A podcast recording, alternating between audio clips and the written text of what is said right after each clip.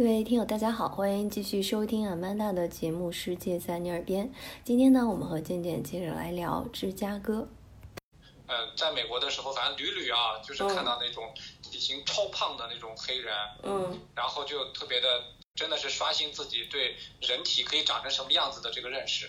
我们在超市买东西的时候，就有意的观察了一下，特别有意思。你像我跟我同学住，我们买菜的时候就会买一些蔬菜。在超市购物的时候，嗯，但是你看那个黑人的那个购物车里面，嗯，无外乎就是那个成件成件的饮料，而且是饮料，各种颜色的饮料。那还有呢，就是一堆那个冰冻的披萨，嗯，个别的可能会放上一袋两袋那种冰冻的蔬菜，因为在美国其实成袋的冰冻的蔬菜还是挺普及的，也很方便嘛，嗯，就是最常见的就这么几样东西，再顶多加上比如说一两桶的牛奶。然后或者说加上那个什么，加上一些酸奶，全是这样子高糖、呃高脂的东西，很难见到他们的购物车里面有绿色的菜。嗯，我觉得就是可能一个也是价格的问题，还有这个就是饮食习惯的问题。他们是一个个忧伤的胖子呀，就是就是靠吃这些东西满足一下短暂的这种快乐，其实可能更本质的原因是因为不快乐。我就想过想过一个问题，我就说黑人的身材长成这个样子，是他们先天基因就是这个样子，后天这种不健康的饮食习惯导致的。那不可能呀！你不看看奥运会上夺冠的那些？嗯，不知道是社会因素导致的这个这个身材是这个样子，还是因为他们自身导致的是这个样子。美国的这种饮食文化本来咱们就说的挺不健康的嘛，对吧？但是它就会被影响，但。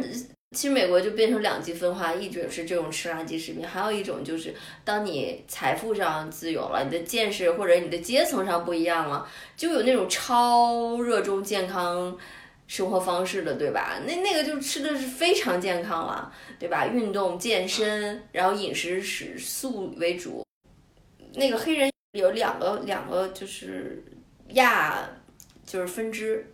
就是说埃塞俄比亚什么的，因为我原来看说为什么有的黑人擅长长跑，有的黑人擅长短跑，他其实那个其实是分支的那个人种不太一样。就埃塞俄比亚什么这种，他是擅长长跑的，他的那种肌腱啊什么身体是耐力型的。然后还有一个人种就是你看到就是那种爆发型的。然后其实对于有色人种，其实也是这样子，在美国这种有色人种的聚居特别明显。它会有什么韩国城、中国城，然后什么的小意大利街，然后有什么印度城，特别明显。但是挺奇怪的，好像日本人就没有这样子，日本就很好的融入到了美国社会。这好奇怪啊！你是不是这个感觉？嗯，对，就是日本它没有这种抱团的地方，但是可能因为我感觉，因为他们在日本人与人之间也很有距离感。一点，嗯，然后，然后，那那到了米国芝加哥这个校园里面哈，尤其校园，我觉得就是年轻人，就是，呃，就是怎么说，荷尔蒙也膨胀，然后那个思想也膨胀，就是有很多要表达的东西，所以你就觉得发现很有意思一个地方，厕所是他们表达欲特别强的一个地方。你说都看见啥了？呃，就是也有那个就是骂人的话，就我想什么什么某某人。就这种，嗯，然后呢，也有呢，那个就是我已经翻译成中文了啊。有一句话就说，这个其实是可以看出来芝加哥的这种对贫富问题的一些那个痛心疾首。这句话是这样说的：说如果你从南部或西部来，请拿枪把富人杀光；如果你从北部来，请在林肯公园自杀。林肯公园实际上就是在美国的啊，不是在芝加哥的那个北部，是挺漂亮的一个公园。嗯。然后这个其实你要知道，美就芝加哥那边这个贫富人群大概的一个聚居，你就觉得哎，这这个还蛮有意思的。挺绝的哈，嗯。嗯，然后第二句话是说，腐败的伊利诺伊政客正在打算制定政策，以限制每个人每天拉多少屎。这也是一种不满的宣泄，嗯。对，还有一句话是说。人类是宇宙中最孤独的小东西。哇，这个 这是哲学系的人写的吧？啊，哎，这个这个还蛮有意思的，就是比在中国厕所里面看到的东西啊，就是那个话题更广。哎，那他们主要是涂在哪儿呢？就是就是玻璃上呃那个进呃就厕所每一个那个开的门哦。哎，但是这个东西哈，就特别有点像那种 bulletin 的感觉了。然后那那保洁的人会把它清洗掉吗？还是就一直留在上面？然后还是清洁到了会常看常新？我记得有看到，就是有一些门上是被人涂过的。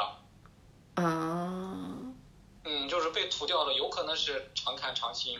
嗯，他们会拿什么去写这个东西？马克笔吗？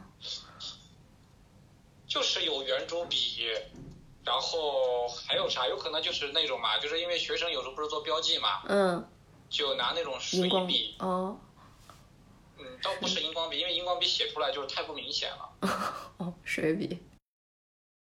你像芝加哥的社会秩序啊，有些方面其实还是比较井井有条的。我印象最深刻的那些年，就中国的那个路边停车，嗯，还没有这么普及，对吧？但是。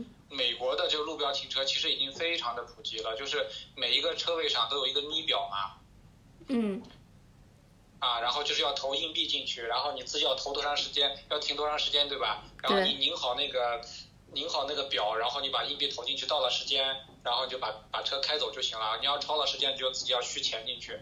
然后我还因此被罚了，就是因为我停错了车位。嗯。呃。我忘了那个咪表应该是在前面吗，还是在后面？反正我停到车位上了，我把咪表交到了另另外一个里面。你帮别人投了钱是不是？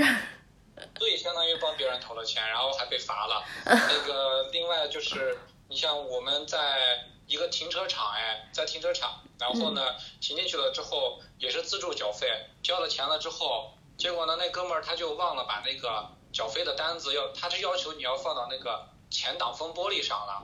嗯，他们忘放了，他自己揣兜里了，结果呢，回来了之后发现我们车不见了，拖走了，我这下就慌了，然后呢，但是那交钱的哥们儿他自己他记得这个事儿，所以他就把那个单子拿出来了，上面就有如果你的车被拖走，然后你要打什么什么电话，结果我们打电话就发现我们车被拖走了，而且拖车费好贵呀，就是好像是交了一百七十美元拖车费，然后。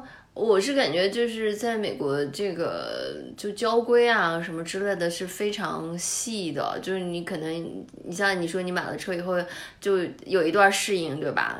然后比如说很多停车位它会分得很清楚，就是早上几点到几点你可以停，几点到几点不可以停，然后还有这个位置你可以停，这个是不属于你的不可以停，这个是残疾人车位你不能停，就是反正规定贼多。但是人家的这个其实可以看到，它的管理是很很细化的，就是包括冬天，你看芝加哥冬天是雪比较多的嘛。如果说他要清那个路边的雪了，我们我们那个公寓是没有地下停车场的，就只能路边停车。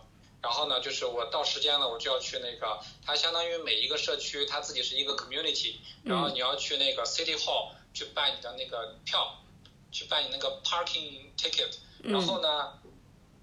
你办好了之后，你才能在路边停。然后呢，如果说因为下大雪，他不是要那个扫雪车要清雪吗？嗯。他就会告诉你说哪一天我要清雪，请把你的车这个不要停在这个地方，否则你的车只被埋了或者有任何的那个问题，我们概不负责。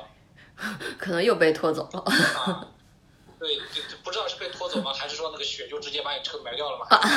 哦，好吧。啊，然后就那一天大家就都都很自觉的，然后就会把那个车错开，然后等他打扫完了之后。才会把车停进去啊。然后像你说的这个，比如说残疾人车位是不是？嗯。绝对不能停的，你停了之后，要不然就会被拖，要不然就是别人会批评你的。然后那个就是路边不是有消防栓嘛？嗯。它那个消防栓其实现国内都是那样子，就是会画那个黄线，对吧？嗯。你你不能停在那个黄线的区域之内。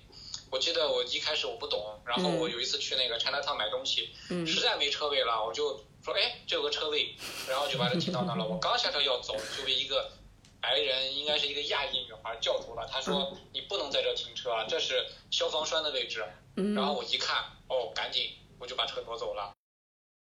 然后，而且你会就是有时候你要想一想，为什么别的地儿呃那么满了，这个地方却没有人停？它一定是有道理的。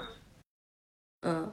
啊，聊了挺多的哈，然后谢谢金燕同学，就是帮我们用亲身的用他的回忆去感受了一下芝加哥这个城市，就怎么说呢？一个城市可能都会有多面多面性哈，就它的魅力也在，然后它的这种呃城市的地位也不可动摇，在美国。但另一方面呢，其实它也一直没有抹去自己的一个标签，可能就是这种犯罪率的问题哈。然后尽管它可能一个创作灵感就输出了这么多的呃电视剧啊、作品啊什么，但是我们可能也还是希望就是这个城市可能更美好的东西多一些哈。